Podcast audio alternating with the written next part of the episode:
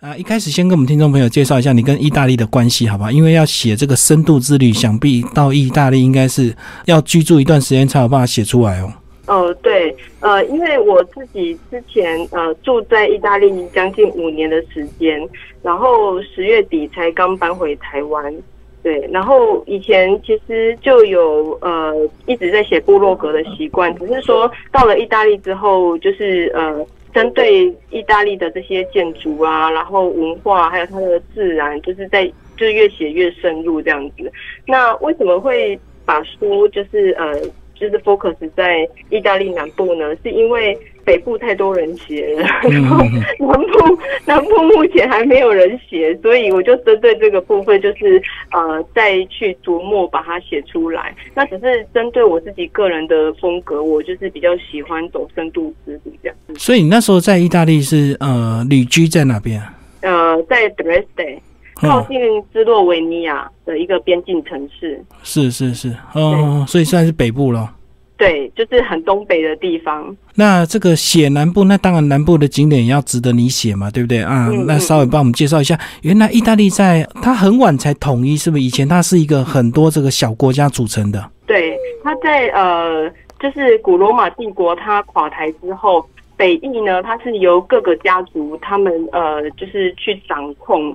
那个权利，那在南印的部分呢，它反而是外族去控制，像呃法国啦、西班牙啦，或者是日耳曼他们这些民族去掌控，所以基本上呃。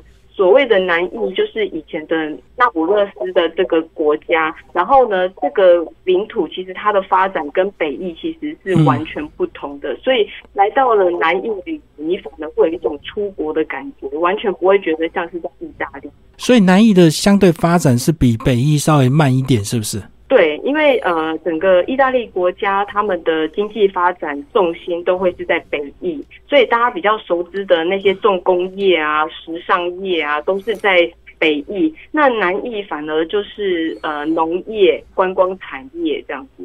所以到南翼可以享受那个比较农村或比较少人的那种观光体验，就对。对对对对。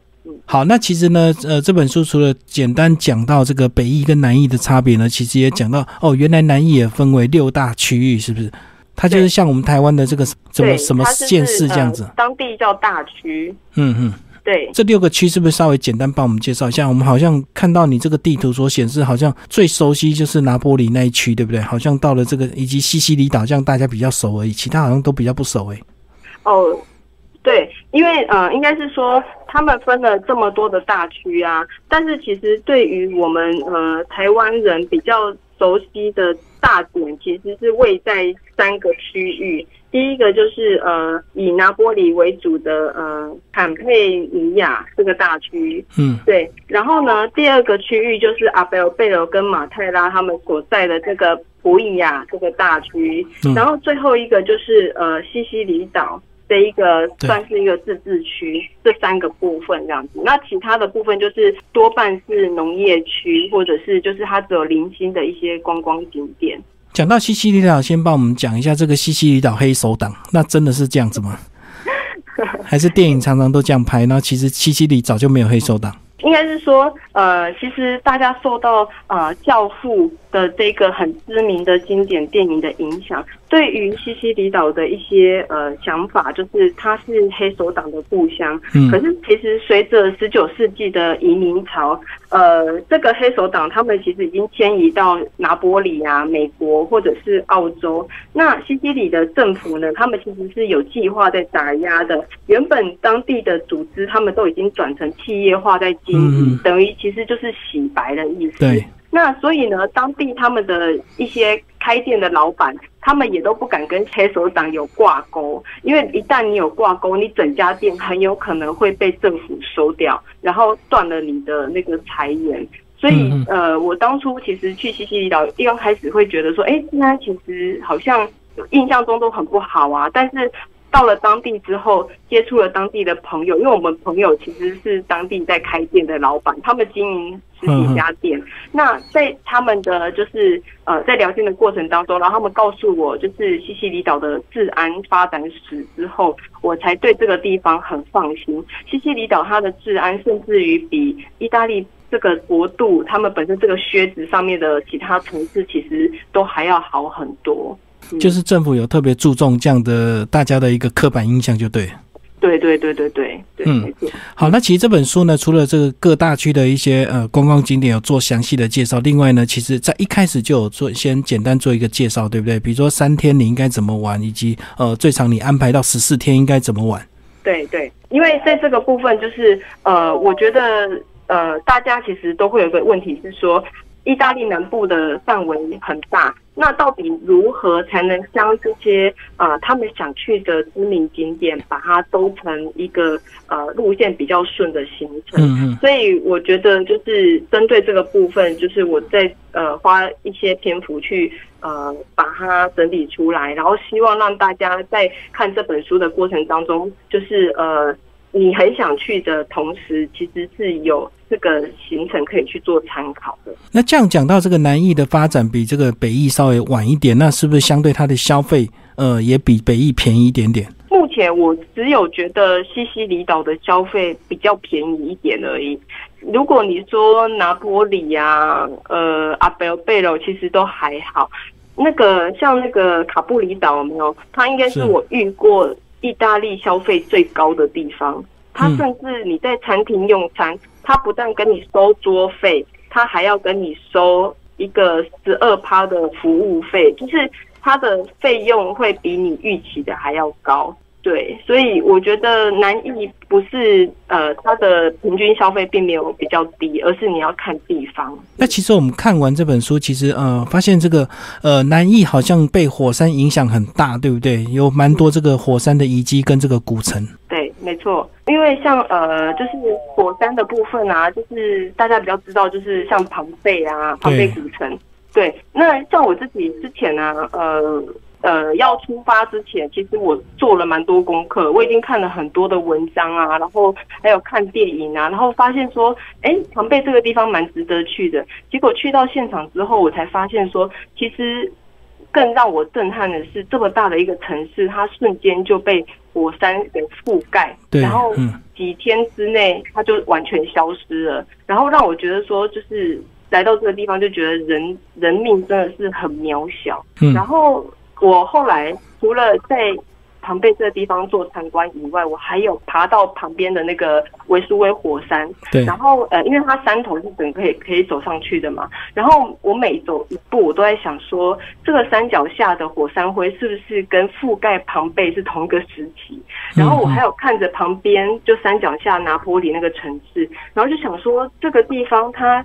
这个火山它已经七十几年没有喷发了，对，是不是有一天它如果能量满载要宣泄的时候，住在山脚下的那些人该怎么办？何去何从啊？那其实是蛮可怕的一件事，因为呃，拿波里他们这个城市的人，其实因为会住在这边，是因为他也。经济能力不好，然后他自己本身的行业可能是务农的，他必须得要靠着火山所带来的肥沃土壤去带来他的农业收入，所以会变成说，就是他根本也搬不走，他搬走了，他等于他也少了他谋生的能力。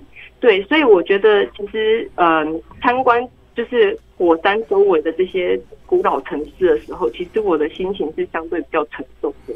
因为它是休眠状态，你也不知道它什么时候会再喷发，对。对，只是说，呃，因为它现在火山头上面它有安装那些监测的仪器，并且你可以在网络上直接就可以看到它每天活动的状态。嗯嗯。对，那像我之前去那个西西里岛那个艾特纳火山的时候，那当地的导游就跟我说，那个维苏威火山啊，现在能量一直都很满的状态。知道哪一天它会突然爆发出来，然后我听到就是冒冷汗，想说天哪，该不会我飞机飞过去，它就刚好喷发之类的吧？对，对啊，所以那种那种感触其实是比较深刻的。那刚刚讲到这个，除了山脚下的这个庞贝古城啊，其实拿波里也在这个火山旁边，对不对？那你讲到说拿波里这个呃，有些人是比较贫困才住在这里，但是我们就想到说，哎，拿波里的披萨很有名，那原来在当地的披萨是一个很平民的东西耶。对啊，因为当初他们披萨其实它最主要的材料就是面粉跟呃番茄酱，然后这个南意其实就是盛产这些东西的一个地方。那当初其实披萨是一个穷人他们的食物，然后结果没想到就是呃拿波里的某一家餐厅将这一个披萨纳入他们菜单之后，然后让这个披萨就是整个就是等于说原本是街头小吃，然后变成一个正式的一个菜肴这样子。那后来呢，因为我们刚好提到说，南艺其实它其实是一个比较贫穷的地区。是。那这个地区的人，他为了要讨生存、讨生活，他必须得要生存下去。所以呢，他们在十九世纪的移民潮，他们会搬家搬到世界各地去。那他们在搬家的过程当中，因为他们想念他们。当地的食物，于是乎他们就将披萨往外带，然后所以呢，大家吃到的披萨其实很多都会说，他会冠上它是拿坡里披萨，那是因为他们这些人他把这个很经典的美食带到世界各地去，反而北艺很经典的美食比较不是我们台湾人所熟悉的这样子，所以这中间是有一段历史。这样哦，因为大量的这个南裔的人民，这个离乡背景到全世界到处去打工，然后怀念他的拿坡里披萨。对对，那其实当初虽然是披萨是一个很廉价的食物，可是因为上面放的东西不一样，它的这个品质就不一样，对不对？所以才会有这么多披萨的变化。这样对，但是呃，如果大家到那个拿坡里这个地方品尝披萨，就是。不能有太高的期待，你不能说哦，我去那里我要吃什么夏威夷披萨，就是这种就是里面会放又甜又咸的东西，在拿玻璃披萨里面，他们其实是不允许这么做的，因为他们的做法其实是，例如说我阿公、我阿祖那一代一直流传下来，然后他们都会遵循古法，例如说他们可能厨房会放一本当初的武林秘籍啊，然后就依照那个食谱去制作这个。这个披萨，他们并不会因为呃时代的改变而去大幅的改变里面的材料，这是他们非常坚持的一个部分，是跟其他地方完全不一样。所以到那边就是吃传统的披萨就对，他们以前怎么吃就是怎么吃，这样。好，那其实刚刚也有讲到庞贝古城呢，那庞贝古城再稍微帮我们介绍一下。呃，到那边除了看很多遗迹之外，也有看到很多人瞬间碳化的那个，呃，应该看的都会让人家感触非常多，对不对？对对对，呃，因为他们当初那个庞贝的庞贝古城，就是被火山灰所盖下来之后呢，因为人体应该怎么讲，就是那个火山灰它会形成像石头一样把人包在里面，那人他。肉体腐烂了，然后骨头也就是就是也跟着消失之后，就会形成一个空空的洞在里面。然后这些科学家他们就将一些呃液体注入到里面去，然后呢让这个形状呃就是保留下来，并且去呈现出来，让更多的人去看到说当初火山灰盖下来的那一刻，人们在。挣扎的那种呃动作啦，那一刻啊，然后让你更深刻的感受到那是多么恐怖的一件事情。嗯嗯嗯，就是人只剩下空壳，所以他们去把它这个等于灌模，又把这个呃复制起来，就对。对对对对对。那其实呃，庞贝古城范围算是非常大，对不对？当初是一个城市这样子。嗯，对，没错，要走走不完呢。我们那时候走了三四个小时，还是没有全部走完呢。你到那边是自己逛，还是他们也是在当地会有一些导览人员可以帮你呃解说这样子？主要是自己逛，因为嗯，我自己有先做功课了，所以我会以我自己的呃资料为主。当然，如果你想要呃有人带你走的话，你必须得要在，例如说你可能事先要先做功课。先去看看说哪边的旅游团不错，然后请当地的导游帮你带这样。哦，它除了有这个呃古迹古城可以看的，其实它还有非常漂亮的这个海上景点哦，包括蓝洞也很有名，对不对？嗯嗯嗯，蓝洞是位在卡布里岛那一对，卡布里岛有个儿歌，现在是卡布里岛。对对，哎，我那时候我那时候坐船啊，要进蓝洞的时候也在唱这首歌。对对对，嗯，对，因为呃。蓝洞是位在卡布里岛，但是呢，很多人去卡布里岛只有看蓝洞，我觉得这非常非常的可惜，因为我们后来发现说，其实卡布里岛最值得。玩的方式其实是你可以参加那个环岛的行程，嗯，你搭着船，然后他会每个地方他都会停下来，然后并且用英文还有意大利文解说说这个地方它是呃如何形成的。那像例如说有有些地方它就是呃呈现的是那种土耳其蓝，有一些是那种呃很绿的那种颜色，所以其实是依着光线的不同，还有它本身地理位置的因素，会影响到它最后呈现在洞穴里面的那个颜色。那它也有一些呃。奇怪的石头啊，或者是很特别的一些地质景观，我觉得都是很值得一看。但是很多人都忽略到这一块，那一到卡布里岛就直杀蓝洞，我觉得非常的可惜。嗯，所以环岛能够看到更多特别的景点，不是只有进去那个洞里面。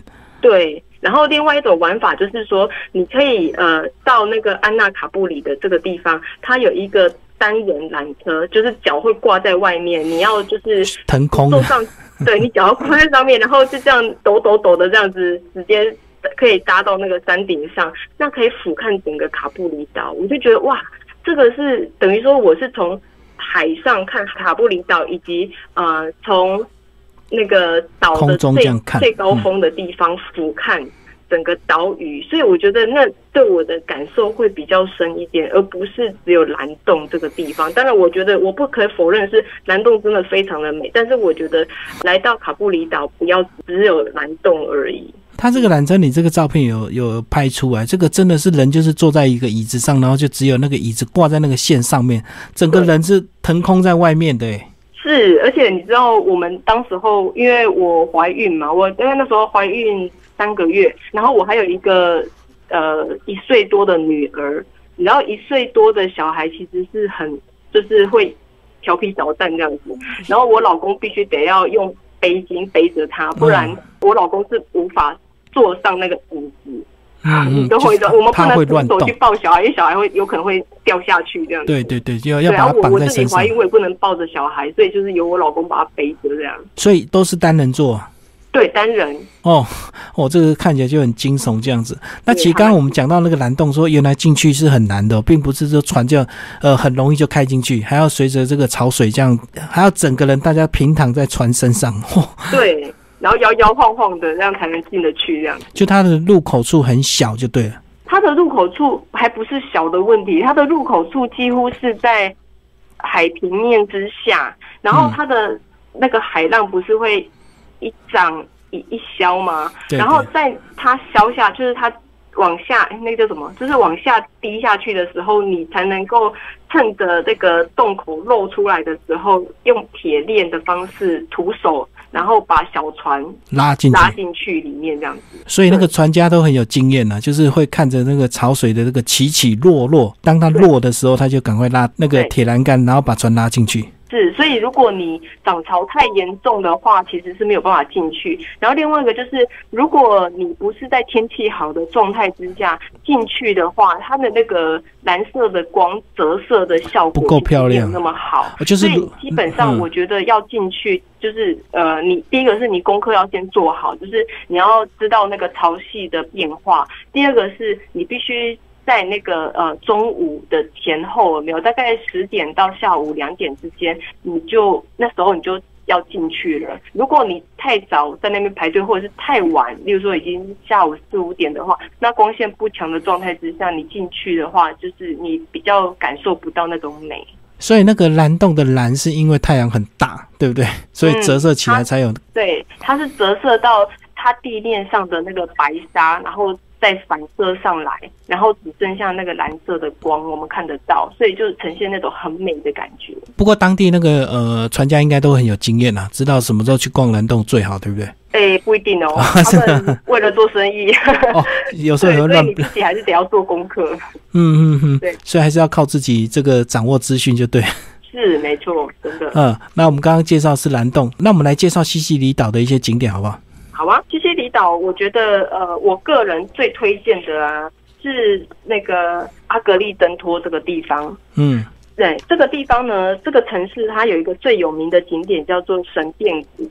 因为当初其实呃，西西里岛它曾经它是古希腊统治的城市，然后住在这里的希腊人，他为了要一解他的乡愁，所以他们选在一个就是有天然悬崖和河谷做屏障的一个山丘上面去新建城市。这个城市它生活机能很完善，道路啊什么他们都有做做好规划。而神殿谷其实是当初他们的。神庙群。对对对。可是后来呢，这个城市它被外族入侵的时候呢，就是整个城市几乎就是消失了，然后只剩下这些神庙让后人可以就是看得到，然后只能这样去想象说，哦，这当初其实是一个完整的城市这样。其中最值得一看的就是协和女神神殿，这个是我觉得我去西西里岛最让我感动的地方。因为我其实是一个嗯，就是世界遗产迷哦，是。然后这个神殿呢，它当初其实一直是被作为基督教的教堂使用。然后呃，它随着历史的改变，它一直都是有在维护的。那也是保存很好的一个神殿，甚至于比那个雅典的帕德那神庙保存的更好。更完善，因为我之前去帕德那神庙，我觉得真的只剩下石头堆，而且它是不断的在重建，它是一直在筹建，然后到现在目前为止，它也还没有修好。嗯，那可是呢，协和女神神殿，它是整个就是它就是保存的非常的完整。呃，你可以去想象说，古希腊神殿它的那个山墙，它的柱子是都还在排列，整个是整个呃格局是非常完整的。所以呢，联合国教科文组织他们在设计 logo 的时候呢，就以协和女神神殿作为一个参考基础去设计那个 logo。所以我当初一刚开始我到这个地方的时候，就是感动到眼泪都快掉下来了，因为我这辈子这么难得看到。古希腊神殿可以保存的这么好，然后我那时候手边刚好有那个世界遗产的 logo，我就拿起来，然后拿它跟那个结合你的神殿合照，因为我觉得这对我来说是非常神圣的一刻。哦，所以它柱子什么那个三墙都保存很完整，只有屋顶塌下来而已，就对。对对对对对，嗯，没错。那有些地方，呃，如果保存没有很好的话，真的只剩下几根柱子而已，对不对？对啊，然后几根柱子，然后你站在那里很凄凉，你就要去想说。哦，这个当初好像是一间庙，呃啊，然后 对啊，所以我就觉得非常的可惜，嗯，因为其他他就没有留下来。那但是这个神庙其实是保存的非常好的，因为我觉得喜欢古希腊、古罗马历史的朋友蛮值得一去的。那其实西西里岛还有另外一座火山，那它的状态是怎么样？它也是休眠火山，还是已经是死火山了？它也是活火山，然后它几乎每一年它都会喷发一次。哦，是。对，然后它很有趣的是，因为它当初它前后大概喷发了两百多次，然后并且这两百多次其实一直都有被记录下来。然后呃，它喷发的时候呢，它会在当地就是呃遗留下一些火山岩。那像卡塔尼亚是呃埃特纳火山。山脚旁边的最大城市，那这个城市很有趣的地方是，它的街道、它的教堂有很多都是用火山岩去兴建的，因为火山岩它质地是很坚硬的，然后非常适合拿来作为就是呃建材使用。但是呢，因为像教堂的部分，如果你都用火山岩去新建，看起来整个就黑黑的啊，一点都不温暖人心啊。所以呢，呃，当地的人就很聪明，他去希拉库萨这个地方，呃，去拿他们那个呃石灰岩，那那个颜色呢是比较有一点淡黄色的，他就将这个石灰岩跟火山岩一起来呃建构当地的教堂。所以呢，就是你可以看到，就是它整个建筑主体是黑色，但是又带一点就是温暖人心的黄色，就不会觉得这个教堂很。疏离这样子。好，那这本书呢，除了介绍南意的六大区的一些著名景点之外，最后一篇蛮重要，就讲到意大利旅游小锦囊，对不对？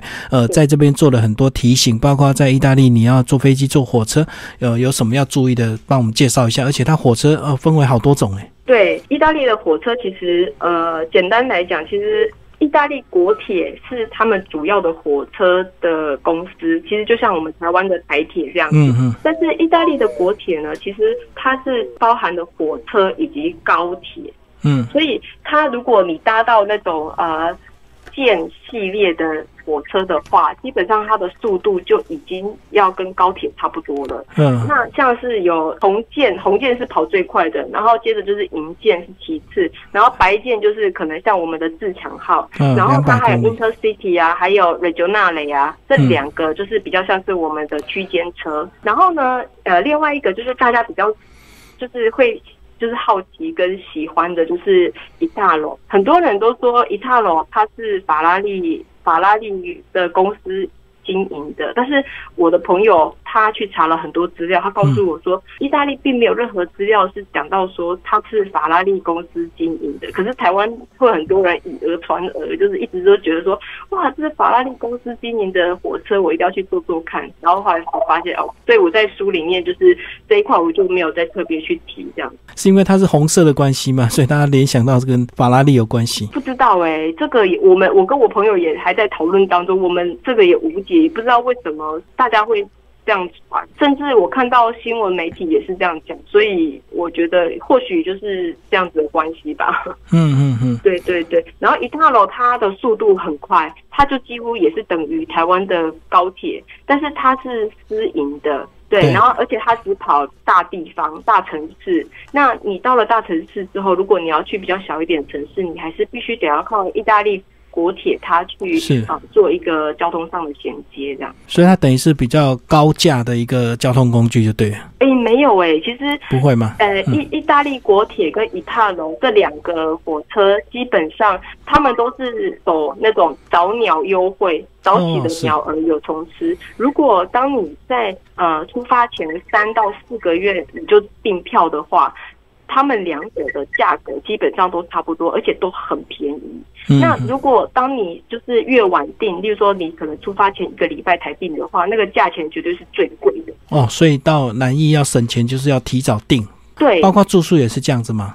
呃，住宿，然后机票也是都一样。你就是只要是这种欧洲类的旅行，你基本上就是呃越早订越好，或者是是你要呃提早去观察整个市场，还有它价格的变化。然后如果你觉得它便宜，你就要赶快下手了。最后，这呃，如果到南艺有没有建议的一个季节？还是它四季其实都不错，因为它毕竟在呃地中海地区嘛，对不对？嗯哼，呃，基本上他们的这边的天气其实跟台湾还蛮类似的，但是呢，呃，在夏天的时候呢，七八月那时候会特别的热，那而且七八月，尤其是八月，是欧洲人他们旅游的旺季，因为他们都会选择在那时候，就是例如说休两三周啊，然后到呃世界各个地方去旅行，所以呢，基本上就是如果你要在七八月。到南艺旅行的话，你的费用会最贵，对。然后呃，你要订就是要订那个，例如说住宿啊或者机票，那个名额都会非常非常的少。所以呢，我会建议就是呃春秋两季去，那个天气会比较舒适。对，那冬天就有冬天就比较难讲，因为冬天有时候它甚至突然冷起来，有有时候也会下雪，像阿贝尔贝尔那时候呃之前就有下过雪。对，所以我会推荐就是春秋两季这样。那你一般建议这个，如果真的第一次到南艺的话，这个照你这本书去观光的话，大概一开始呃还不是这么熟悉这个区域，大概抓几天的一个行程？因为一台湾人比较方便的时间通常是十四天，但十四天你必须还要去掉大概三天左右的坐飞机，就是搭飞机的那个时间，所以你这样去头去尾大概只剩下十一天，对。所以，如果照这个方式的话，可能或许意大利就是拿波里啊，或者是阿贝尔贝尔这两个区块是可以去的。那在西西里岛部分，可能时间就要再抓紧一点，比如说可能是以自己比较想要去的大景点为主，然后缩短你这样子呃那个南意才逛得完这样。嗯，好，今天非常谢谢我们莉莉安小贵妇为大家介绍《意大利南部深度之旅》这本书呢，是由泰雅出版社所出版。好，谢谢。好，谢谢你，拜拜。